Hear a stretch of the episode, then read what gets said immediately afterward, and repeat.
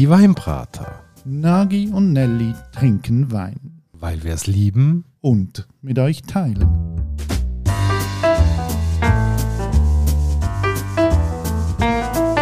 Hoi Nagi. Ciao Nelly. Und hallo liebe Hörerinnen und Hörer zu einer neuen Weinbrater-Folge. Heute weiss ich nicht, was es gibt. Ja, da ist der Karton. Ja, du machst ein grosses Geheimnis daraus. Aber wieso eigentlich? Ich will einfach wissen, was, was wir probieren. Ich will mich vorbereiten und ich habe das nicht gerne. Jetzt irgendwie so mich auf etwas einladen, wo ich keine Ahnung davon habe. Ja, sorry, ich darf das nicht zeigen. Wieso? Unser Hörer, der Stefan, hat den Wein geschickt mit der Auflage, dass der andere nicht darf wissen, was es ist. Und dann wird es probiert. Und dann muss man versuchen herauszufinden, was das könnte sein da in dem Glas. Für mich läuft das auf eine Blindverkostung aus und dann wird erwartet, dass ich den irgendwie einschätze. Und ich bin ganz ehrlich, ich habe Blindverkostungen nicht gern. Weil ich weiß gern, was ich trinke. Ich habe es vorher schon angetönt. Ich will mich informieren. Ich brauche Kontext, um einen Wein geniessen zu können. Es gibt auch Leute, die das können, weil sie die Ausbildung haben oder weil sie einfach die Expertise haben, das zu machen. Ich kann es nicht und fühle mich unwohl, weil man kann dann nur scheitern. Ich selber bin auch kein grosser Freund von Blindverkostungen, weil ich glaube ja immer auch, Wein ist mehr als nur das, was es im Glas ist. Wein hat viel mit Kultur, mit Tradition, mit Philosophie zu tun. Wer sich sehr viel mit Wein beschäftigt, der liest vielleicht auch drüber, der lernt vielleicht den Winzer kennen, seine Gedanken dazu.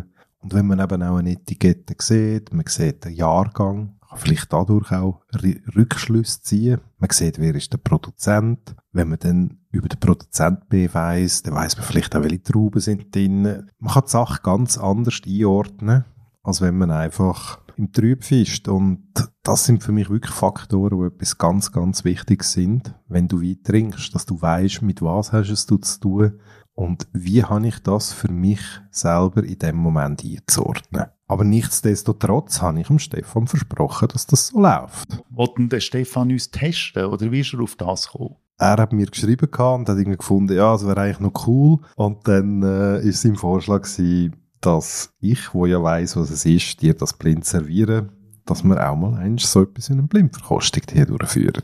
So, jetzt werde ich vom Stefan schnell wissen, was seine Motivation war, das zu machen. Du hast uns eine Flasche geschickt, ich muss die blind verkosten. Was, um Gottes Willen, hätte ich auf diese Idee gebracht? Ich denke, ihr habt so ein tolles Format und schon so viele tolle Sachen probiert da muss man vielleicht mal etwas äh, Spezielles für nehmen, wo nicht gerade äh, an jedem Tag getrunken wird und äh, einfach zu erraten ist, was es genau ist. Sag mal, warum hast du uns genau diese Flasche geschickt? Du darfst nicht verraten, was es ist, aber gleich ähm, sag uns schnell, warum du dich für die entschieden hast. Ich habe die Flasche, ich kann jetzt nicht zu viel erzählen, schon ein paar Jahre in meinem Keller gehabt. Ich habe mich immer gefragt, zu welchem Anlass soll ich die Flasche aufmachen. Ich hatte plötzlich gedacht, das wäre eigentlich noch eine interessante Flasche für euch Format Halt eben, weil der Wein aus einem Land kommt, wo man nicht gerade direkt vielleicht an Wein denkt, wo viele Leute nicht wissen, dass dort der Wein auch herkommt. Und es hat nicht viel Motivation gebraucht, mich von dieser Flasche zu trennen, weil ich eben denke, das gibt sicher eine sehr interessante Diskussion über den Wein. Auch vielleicht eine Herausforderung, um den Wein zuordnen, in welches Land könnte das gehören. Und ja, hat gedacht, das könnte wirklich sehr gut in euch Format passen. Ja gut, also um Stefan zu lieb. Er ist ein Spender. Natürlich machen wir unsere Hörer glücklich. Stefan, ich lasse mich jetzt auf das ein, aber ich warne nochmal, erwartet nicht zu viel von mir. Bist du unter Druck, Nelly? Jetzt habe ich gerade einen unglaublichen Stress. Ja, liebe Hörerinnen und Hörer, ihr merkt selber, wir müssen heute das Konzept ein bisschen umstellen. Jetzt fangen wir halt schon an probieren. Ich tue jetzt am lieben Nelly mal ein einschenken. Ich kann nicht einmal eine Etikettenkritik machen. Das darfst du dann nachher. Nelly, Bühne gehört dir. Okay, also ich habe das Glas noch nicht mal in der Nase und irgendwie blast mir da schon etwas entgegen, wo puff, uh, also die Nase rockt. Also ich finde es gewaltig. Ich wage schon mal zu sagen, das ist etwas Grosses. Aber manchmal ist die Nase stärker, wenn man einen Schluck trinkt, wenn es jetzt nicht verschreien. Aber ich spüre das, es ist riesig, es ist mächtig, es holt einem ab, es animiert gerade zum Trinken, wenn man das schmeckt. Ja, wir wollen ja nur drei einfache Sachen wissen von dir. Jahrgang, Produzent und Traubensorte. So, also Jahrgang Es ist schon etwas Greifteres, ein bisschen etwas Älteres, also nicht einer, der zu frisch in die Flasche gekommen ist. Produzent, ehrlich gesagt, keine Ahnung. Traubensorte finde ich jetzt noch schwierig zu sagen. Ich würde mal sagen, es könnte die Cuvée sein, weil ich schmecke da jetzt nicht einfach so die Traubensorte gerade raus. Ja, wo kommt es denn her? Kann ich dir nicht sagen. Das ist nichts, was ich jetzt gerade in einer Region kann zuordnen kann. Also hast du das Gefühl, es ist ein Wein, der mega überhitzt ist und eher aus einer wärmeren Region kommt? Oder ist er schlank und geradlinig und du hast das Gefühl, ah nein, das muss irgend so ein kälteren Ort sein? Es ist ein voluminöser Wein und ja, aus einer warmen Region, ja. Also gut, die Region, ähm, weiß nicht, also aus einer, ich würde sagen, aus einer traditionellen Weinanbauregion hat ein französischer Einschlag, könnte Bordeaux sein, Cuvée spricht ein bisschen dafür, dass es irgendwie so eine französische Note hat. Sollte ich aber wissen, was es ist. Spann mich nicht so lange auf die Folter. Ja, ich will jetzt erst mal wissen, wie du das überhaupt findest. Also ich bleibe in meiner Einschätzung, das ist ein grosser Wein. Ich habe ein bisschen Angst, dass der nicht mehr in unserer Weinbrater-Range ist von 30 Franken, dass es da schon ein bisschen aufgeht, weil ein Wein von dieser Güte ist ein perfekter Wein. Also es ist ein wunderschöner Wein, der einem gerade sprachlos macht. So etwas zu trinken ist ein Privileg. Ich bin jetzt sehr gespannt, was es ist. Um das vielleicht noch kurz abzurunden, ja. Ich finde das ganz, ganz etwas Feins. Ich weiß jetzt halt, was es ist. Darum kann ich jetzt hier natürlich trompeten. Aber ich finde, du metzgest dich eigentlich gar nicht einmal so schlecht mit dem, was du vermutest und versuchst einzubringen. Aber es ist auch recht intrigant. Weil, ich löse es jetzt auf für dich, damit wir dann nachher auch noch ein bisschen das Wort zwei über den Wein und seinen Produzent und seine Geschichte können verlieren Der gute Stefan hat uns eine Flasche vom Chateau Musar geschickt. Boah, okay. Jahrgang 2007. Libanon. Genau. Die, die es nicht kennen, äh, Chateau Musar, das ist sozusagen ein legendäres Weingut im Libanon, äh, gegründet 1930 vom Gaston Auchard, ein französischstämmiger Mann, wo inspiriert äh, von der Weinbautradition vom Libanon, aber auch von seinen Reisen ins Bordeaux, einfach beseelt worden ist von dem Gedanken, in dem Bekaa Valley, nördlich von Beirut, dort auf Wein zu produzieren. Und ähm, wenn man die Geschichte so ein bisschen anschaut, das ist 1930 losgegangen. Im 41 hat sich der gute Gaston Auchard, der Gründer vom Gut, mit dem Ronald Barton vom Château Langoa Barton in Bordeaux angefreundet. Und da ist halt eine Verbindung daraus entstanden, und er dann nachher auch auf Bordeaux ist, seine Freunde besuchen. Und man sagt, die Psyche dort in Bordeaux haben ihn natürlich dermaßen beseelt, dass er einfach die Vision hatte, dort in dem Bekaa Valley einen richtig grossen Rotwein auf die Flasche zu bringen. Es ist, glaube ich, ein bisschen höher gelegenes Gebiet, so auf 1000 Meter vermutlich umeinander ähm, gelegen. Und es ist ein Tal und ich glaube, mit der Wärme bin ich noch ganz daneben gelegen. Libanon, das ist eine warme Weinregion, das spürt man dem Wein an. Bevor wir noch ein bisschen Details reingehen, das könnte ich nochmal sagen, hey Stefan, sehr, sehr cool, was du uns da geschickt hast. Es flasht mich, Chateau Musar, ich habe es schon ein paar Mal haben, ist einfach ein grandioser Wein. Oder? Und er ist jetzt nicht in der Weinbrater-Range von 30 Franken, aber ich glaube, ähm, er ist so zwischen 40 und 50 Franken, je nach Jahrgang. Also es ist immer noch zahlbar, muss sagen, also da kommt man wirklich, wirklich einen grossartigen Wein über. Und das ist ein Klassiker. Das ist ein absoluter Klassiker, den wir jetzt hier haben. Chateau Musar, das ist eine Legende aus dem Libanon das ist wirklich ein Stück Geschichte, ein Stück Weinbaugeschichte, wo permanent auf einem hohen Niveau geblieben ist.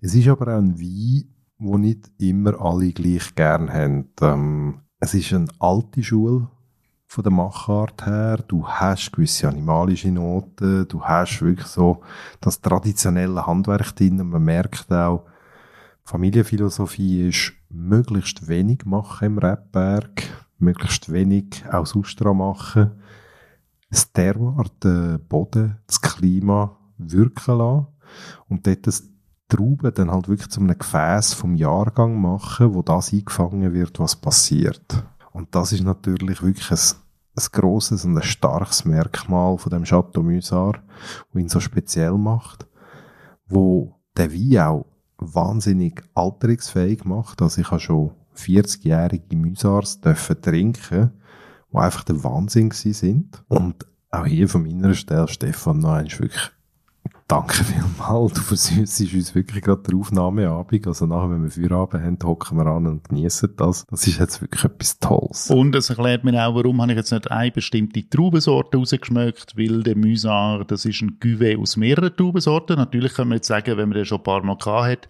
der hat so ein Geschmacksbild, wo man sich eigentlich können abspeichern, oder? Aber es ist so ein klassischer Verschnitt von Traubensorten, wo, wo man auch in Bordeaux kennt. Äh, nicht ganz klassisch. Also, du hast Cabernet, das ist die klassische Traubensorte. Und du hast Carignan, wo früher im Bordeaux zum Teil verwendet worden ist. Heute ist es mehr im Roussillon daheim, ganz im Süden. Und dann ist eben auch noch Sanson drin. Und Sanson ist eigentlich eher so im Rhonental daheim. Und man sagt auch, dass der Gaston Auchard sehr, sehr lang daran geschafft hat, um die richtige Mischung herzubekommen bis er dann zufrieden war mit dieser Cuvée, wo er dann auch wirklich Chateau Musard genannt hat. Vielleicht, wenn wir schnell die Geschichte von dem Weingut ein abrunden, du hast vorher schon ein bisschen erzählen, vom Gaston Auchard, der das gegründet hat. Irgendwann hat er es übergeben, seinem Sohn, Serge Auchard, und der ist aber auch gestorben, 2014. Und inzwischen ist die nächste Generation, also seine Söhne, die das führen, die teilen sich auch ein bisschen auf. Ich habe irgendwo mal den Satz gelesen, dass der eine Sohn sagt, ich bin fürs Flüssige verantwortlich und der andere sagt, ich bin für die Liquidität verantwortlich, also auch fürs Flüssige, aber fürs Geld.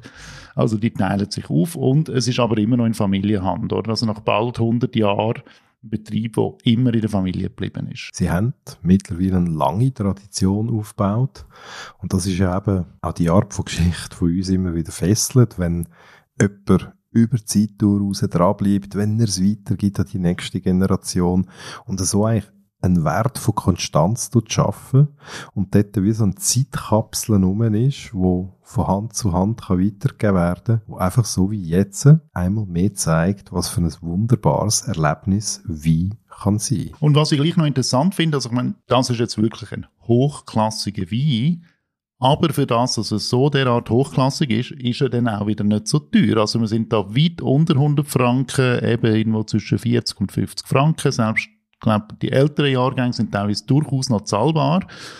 Und das hat vermutlich schon auch mit der Philosophie von dem Haus zu tun, oder? Dass sie sagen, unsere Weine sollen gleich auch noch können gekauft und getrunken werden. Der Wein ist irgendwann mal von einem Master of Wine vom Broadband entdeckt worden an einer Weinmesse in London. Und der ist so begeistert gewesen, dass das nachher dazu geführt hat, dass Musar eine Zweigstelle in London aufgemacht hat für den Verkauf. Jetzt ist es aber auch so, dass libanesische Wein nicht unbedingt äh, das Ansehen hat auf dem Markt. Äh, wir haben immer noch Regionen wie Burgund, wie Bordeaux, wie Trone, wie Toskana, wie das Piemont, äh, die Mosel, wo einfach nochmal besser positioniert sind. Also da reden wir wirklich von Marktpositionen. Und da taucht jetzt der Libanon nicht gerade in der vordersten Reihe auf. Zu unserem Glück. Weil, wie gesagt, du, du siehst das richtig, wir haben hier einen grossartigen Wein zu einem Preis im Vergleich zu anderen hochrenommierten Regionen, die einfach liefern für weniger im Vergleich zu den hochbezahlten, ähm, im Scheinwerferlicht stehenden Weinbauregionen. Jetzt werde ich gleich noch eine Etikettenkritik machen. Das lasse ich mir jetzt nicht nehmen. Und ich finde das eine sehr eine elegante Etikette. Sie nimmt so ein das Französische auf, so mit dem geschwungenen Namen Chateau Musard, mit dem Familienwappen drauf. Aber der Rest ist in sauberer Typografie abgesetzt, in einem sehr modernen Touch. Und ich finde das jetzt mal in ihrer ganzen Einfachheit eine wunderbare Etikette, wo Geschichte und Modernität auf eine Art verbindet, was einfach funktioniert. Gut, also eine Entdeckung. Ich bin ein bisschen getestet worden heute. Also ich bleibe dabei. Blindverkostungen sind nicht meine Spezialität. Für mich wird es sehr interessant, wenn ich den Kontext habe. Ich kann einfach sagen, wenn ihr der Nelly wieder mal hören versagen, schickt mir Flaschen. Ich führe das gerne durch für euch.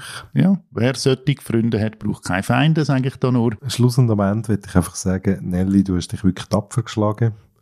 Auch ich, äh, nochmal, ich wiederhole es, äh, bin gar kein Freund von Blinddegustationen. Hättest du den erkannt? Boah, das ist eine hypothetische Frage. Hätte ich das erkannt? Ich glaube eher nein. Weil ich habe zwar selber Mühsar im Keller, aber für das trinke ich es wie zu wenig. Mhm. Da gibt's andere Weine, die ich eher erkenne, einfach aufgrund ähm, von der Frequenz. Und Müsar ist für mich halt immer doch auch so ein bisschen die besondere Flasche, wo ich dann aufmache, wenn ich wirklich das Gefühl habe, der Moment stimmt. In dem Zusammenhang, nein, ich glaube nicht, dass ich drauf gekommen wäre. Das beruhigt mich wieder ein Stück weit. Ich glaube, wir lassen es da mal sein. Die Flasche ist noch nicht ganz leer. Wir haben noch etwas vor uns. Und wir werden mit jedem Schluck immer einfach auf den Stefan anstoßen. Danke dir nochmal vielmal. Wenn ihr mal einen Wein besprochen habt von uns beiden, könnt ihr das machen, uns einfach eine Flasche schicken unter der Rubrik Hörerwein. Dann würden wir euch auch schnell anrufen und ein bisschen fragen, warum ihr uns die Flasche geschickt habt. Ähm, wir freuen uns immer, wenn wir Post bekommen, aber auch sonst gehen uns die Weine noch nicht so schnell aus. Wir hören uns drum in 14 Tagen wieder. Wünschen euch eine gute Zeit, macht's gut, ciao zusammen und tschüss Nagi. Gianelli.